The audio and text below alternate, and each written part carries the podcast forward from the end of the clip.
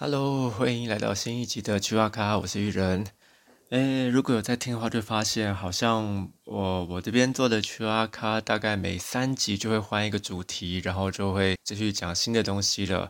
其实也因为很多东西想要跟大家分享，然后也看看大家喜欢什么样的主题，也都可以跟我们说。如果没有特别喜欢的话，我们就一直跳，一直跳，一直跳，一直跳，一直跳，一直跳，一直跳，一直跳。像上一次介绍台湾歌曲嘛，那第三集我们 cover 了一首歌，那这个系列呢在讲台湾的妖怪故事，那我们今天也会做一点比较不一样的内容。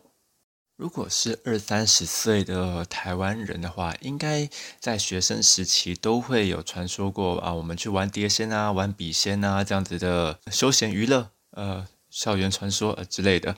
那个在更早期呢，其实台湾也有。像这样子的传说叫做“咿呀沟”，这个“咿呀沟”就是翻成中文就是“椅子姑”，“姑”就是女性的意思嘛。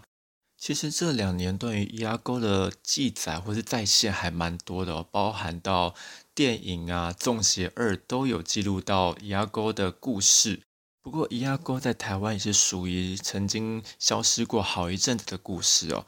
野鸭沟最早可以追溯到清朝时期，那在日本的时候也有相当多的记载，包含像连横的《雅堂文集》呀，或是到池田敏雄的民俗台湾，都有蛮完整的记录。那一直到近期，好像到民国七十几年的时候，也有办过相关的公开活动。那大概从七十几年，大概那一次之后，民国年间关于咿呀沟的故事可以说是越来越少，然后一度被大家所遗忘。那我们就来聊聊咿呀沟到底在做些什么吧。在进行咿呀沟的仪式啊，它的时间是有限定的，呃，通常你只能在元宵节或是中秋节的晚上进行。那进行的身份也有限制，你只能是年轻的女性。虽然讲年轻的女性啊，那有不同的版本去传说这个代表年轻的女性是什么意思？有的说是你结了婚以后就不能玩，有的是说如果你不是处女的话，你你就不能玩。那依照版本跟地区的不同，有不同的传说。那这个限定于年轻的女性，其实也大多是因为。会问咿呀沟的问题呢，大部分比较会是一些生活琐事，或是一些感情问题，或是到呃我的男朋友他们家怎么样，他这个人怎么样，大概会是类似像这样子的问题，所以他们通常也会把这个身份限定在年轻女性。话说回来，咿呀沟到底是何方神圣呢？其实咿呀沟算是一个统称啊。基本上都是一些古早时候受到一些虐待的女子的一些悲惨故事。那通常的版本呢，会讲咿呀沟的故事，是说是一个从小失母的女孩被嫂嫂给收养了。那个这个嫂嫂非她非常的狠心，经常虐待这个小女孩。那这是一个不到三岁的小女孩，不管是各种家事啊，不让她吃饭啊，或是各种虐待啊，这个嫂嫂都没有少。这也让这个小女孩对这个嫂嫂非常的心生畏惧，但对这一切是逆来顺受。在这样的情况下，小女孩早就已经瘦得不成人形了。有一天早上起来呢，嫂嫂起床发现女孩冷冷冰冰的坐在桌椅上，她已经不知不觉的死去了。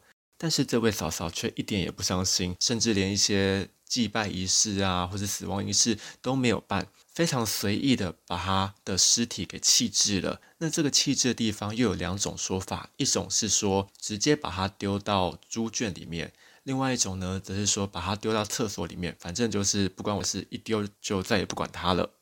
那这个讲的咿呀沟呢，是刚刚讲的是三岁女孩这个故事，其他台湾还有不同的版本，比如说像高雄燕巢的阿秀姑娘啊，台南的陈姑娘啊，她们都是比较成年的女子。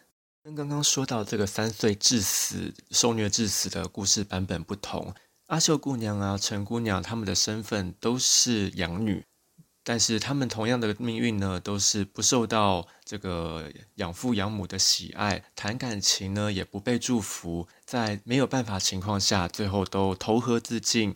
综合以上三个故事，大家都可以理解到，伊阿哥的身世大概都是蛮悲惨的。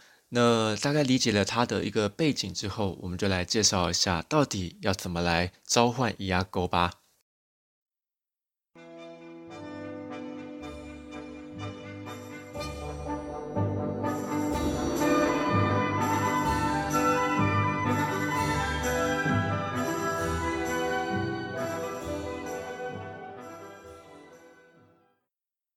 首先，你必须要准备一个四角形的竹椅，然后准备一张草席放在竹椅之上。那在这个竹椅上呢，你也必须摆一个饭池，用这个饭池来代表伊阿沟的脸。所以呢，在这个饭池的表面上，你必须也画上一个清晰可见的眼睛、鼻子、嘴巴。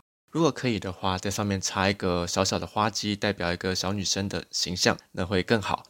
另外呢，在椅子左右靠手上必须披上红颜色的袖子，在袖子跟椅子的把手之间呢，需要装上用竹板做成的组合而成的筒子，再插上红花，让它看起来像伊阿沟的手臂坐在椅子上一面。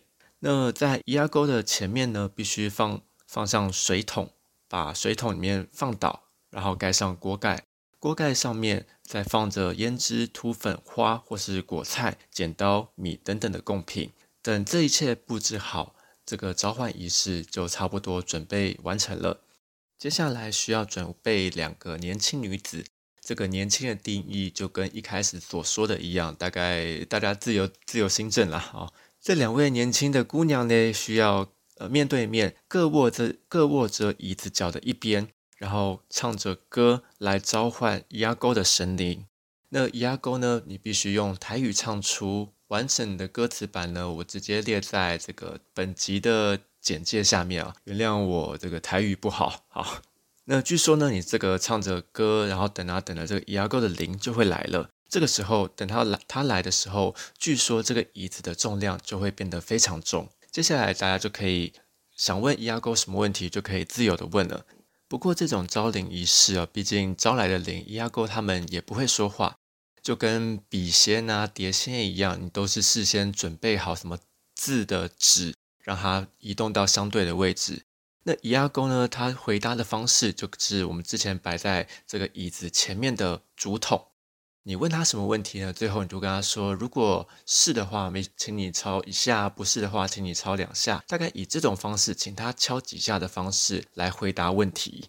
以上呢，大概就是整个伊阿沟的迎接过程跟跟它的背景故事哦。虽然伊阿沟在台湾流传的时间已经非常长了，不过实际上来说，它很有可能就是中国民间信仰流传到台湾的在地化版本而已哦。为什么这样说呢？因为在中国的信仰里面，有一个叫做召唤厕神的仪式，它的不管故事背景呢，跟召唤的仪式过程都跟伊阿沟非常的像，差别就是在于这个中国的版本呢，都是呃一样身世悲惨的女子，最后在厕所被杀害，然后变成厕神的故事。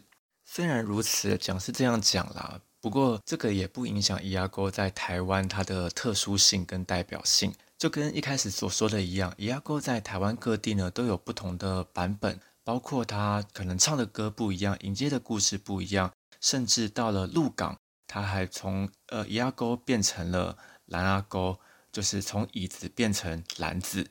那我们在 IG 上面也会贴出鹿港。当时早期的一些记录照片，看起来也都还蛮有味道的。那以上所分享的，大概都是一些偏向女生的召唤仪式。那其实男生也有相关的仪式，不过男生就是用扫帚变成扫帚神，扫帚神就相对起来好像比较废一点点，他不会回答你任何问题。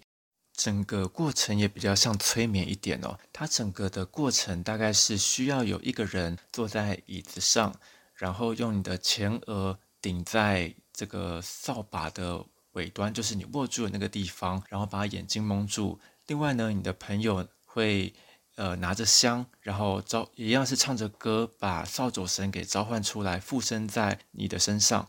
等附身完成之后呢，这个扫帚神就会引领着你，然后跟着前方拿着香的人的方向走。大概可以想象，这就是一个属于小屁孩的游戏啊，就是因为你是蒙着眼睛，扫帚神只会跟着香走，那香又是拿在你朋友的手上，他想带你就去哪就去哪，所以也常常会发生说，呃，这个带着人把这个扫帚神拿带到池塘里面啊，掉到泥巴里面啊。就是一个非常小屁孩的游戏啊。好，那以上呢，大概就是我们今天的 trivia 内容。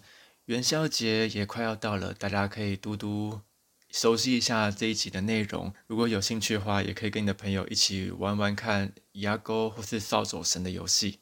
就大概这样啦，拜。